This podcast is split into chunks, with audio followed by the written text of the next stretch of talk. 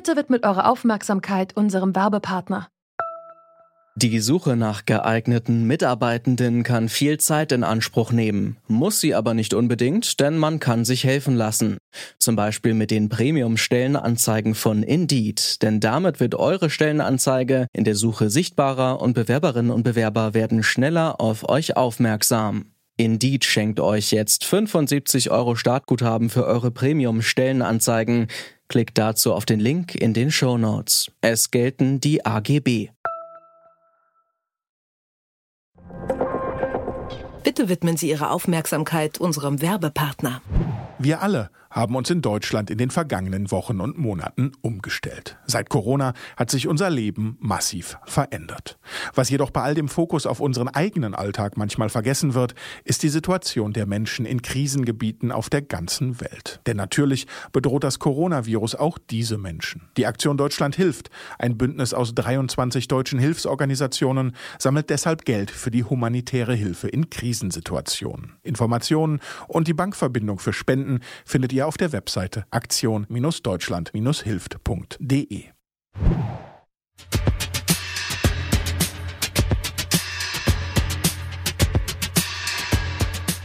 Dieser kurze Schnipsel Musik beschäftigt seit 20 Jahren deutsche Gerichte und die Musikszene. Es stammt aus dem Stück Metall auf Metall der legendären Elektroband Kraftwerk.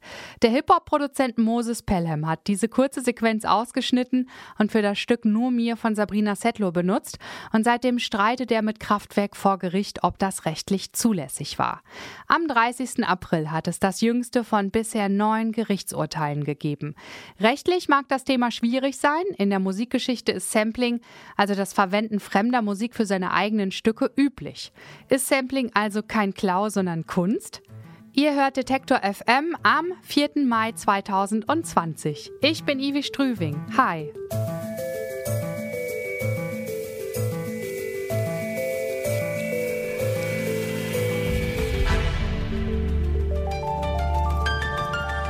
Zurück zum Thema. Musiker wie Gregory C. Coleman oder Edwin Birdsong haben Popmusikgeschichte geschrieben. Ihre Namen kennt aber wohl kaum jemand.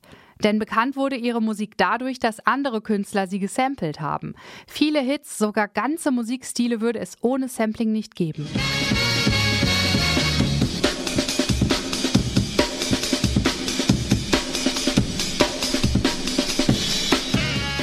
Kurze Schlagzeugsequenz wurde 1969 von Gregory Coleman eingespielt, Schlagzeuger der Band The Winstons. Er gehört zu den am häufigsten gesampelten Drumloops der Musikgeschichte, gerade in der elektronischen Tanzmusik. Fast jedes Drum and Bass Stück basiert auf diesem sogenannten Amen Break. Ein anderes Beispiel, das wohl jeder kennt, ist Stronger von Kanye West aus dem Jahr 2005. Work it, make it, do it. Makes us harder, better, faster, stronger. Die meisten werden sich auch noch erinnern, dass er sich dabei bei dem französischen Elektroduo Daft Punk bedient hat. Die Roboterstimmen hat er aus ihrem ebenfalls erfolgreichen Song Harder, Better, Faster entnommen und zusammengeschnitten.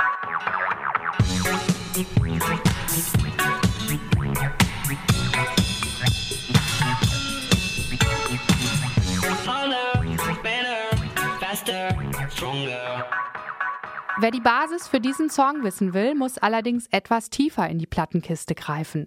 Das Original stammt aus dem Jahr 1979 und hört sich so an.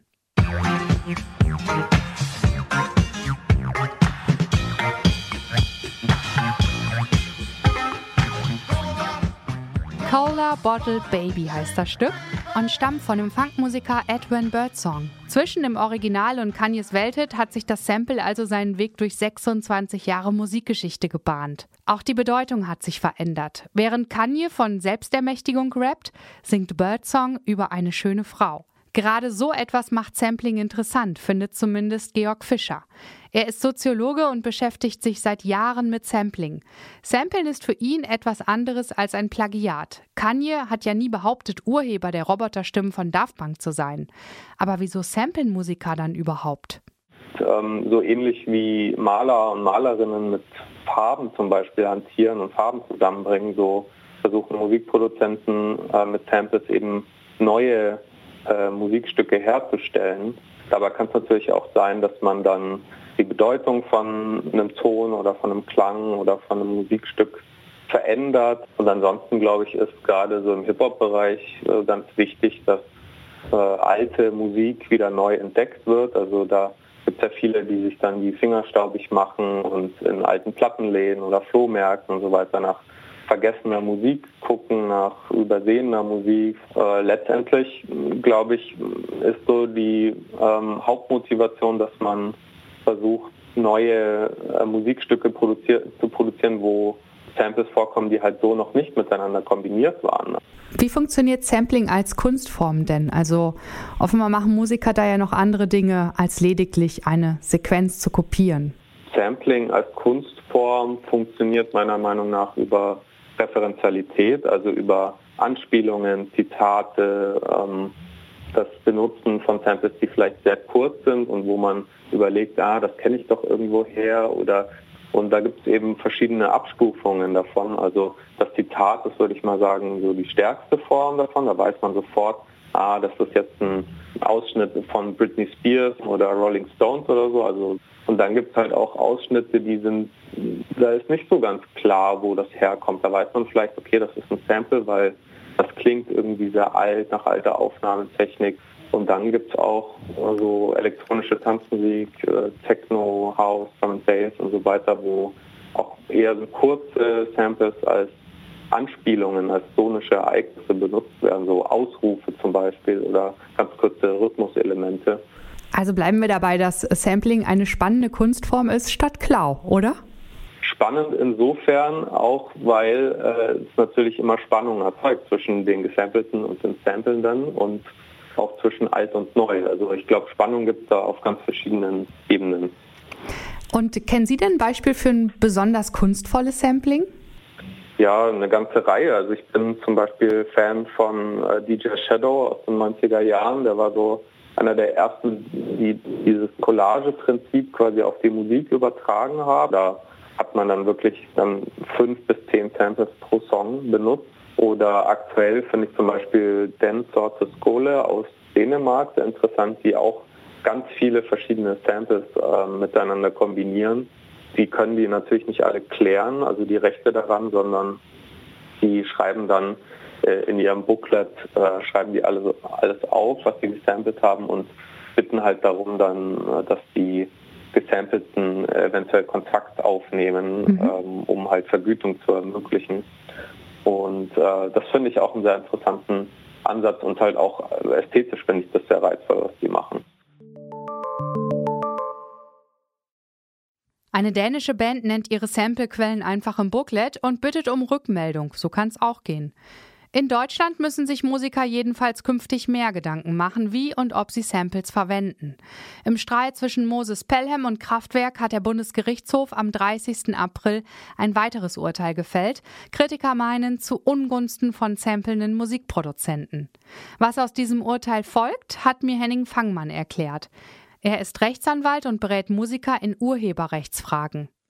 Wenn das Sample im neuen Werk jetzt nicht erkennbar ist, dann ist Sampling weiterhin möglich. Dafür muss das Sample dann beispielsweise stark bearbeitet werden und ähm, müsste dann äh, einem neuen Lied so zugrunde gelegt werden, wie gesagt, dass es nicht erkennbar ist. Wenn es aber äh, für die Nutzer erkennbar ist, was ja in der Regel vom Urheber des, des neuen Werks ja auch beabsichtigt ist, dann ähm, muss das Sample dem Zitatrecht unterfallen. Das bedeutet, dass zum einen halt diese Interaktion für die Nutzer erkennbar sein muss. Das bedeutet, diese müssen erkennen, aus welchem Lied stammt jetzt dieses Sample. Der äh, Urheber des samplenden Liedes, der muss wiederum auch noch nach Möglichkeit die Quelle angeben. Die nächste Möglichkeit wäre noch, dass das Sample selbst nachgespielt wird oder der einfachste Fall, man holt sich die Erlaubnis ein vom Rechteinhaber nachspielen, verfremden oder sich die Rechte einholen, wenn es kein Zitat ist. So können Musiker auch künftig rechtssicher samplen. In der Praxis könnte das schwierig werden. Wer will denn schon eine Songidee liegen lassen, nur weil ein in die Tage gekommenes Mitglied von, sagen wir mal Kraftwerk, die Rechte für seine zwei Sekunden Schlagzeug nicht freigeben will? Andererseits, Beschränkung macht kreativ. In den USA hat es sich in den 90ern zum Beispiel etabliert, Samples nicht auszuschneiden, sondern mit Synthesizern nachzuspielen, weil das rechtlich einfacher war. Entstanden ist so der typische West Coast Sound, den man zum Beispiel von Tupac oder dem frühen Eminem kennt. Fest steht jedenfalls, wenn der Musikproduzent kreativ ist, ist Sampling kein Diebstahl, sondern eine Kunstform, die mit Verweisen, neuen Kontexten und Zitaten arbeitet und für die man ein Musikkenner sein muss, der tief in die Plattenkiste greift. Rechtlich ist das letzte Wort übrigens auch noch nicht gesprochen. Pelham und Kraftwerk streiten bald weiter vorm Oberlandesgericht Hamburg. Das war zurück zum Thema am 4. Mai 2020. Bei Fragen, Lob oder Kritik schreibt uns gerne eine Mail an kontakt.detektor.fm. Mein Name ist Ivi Strüving, macht's gut und bis zum nächsten Mal. Zurück zum Thema vom Podcast Radio Detektor FM.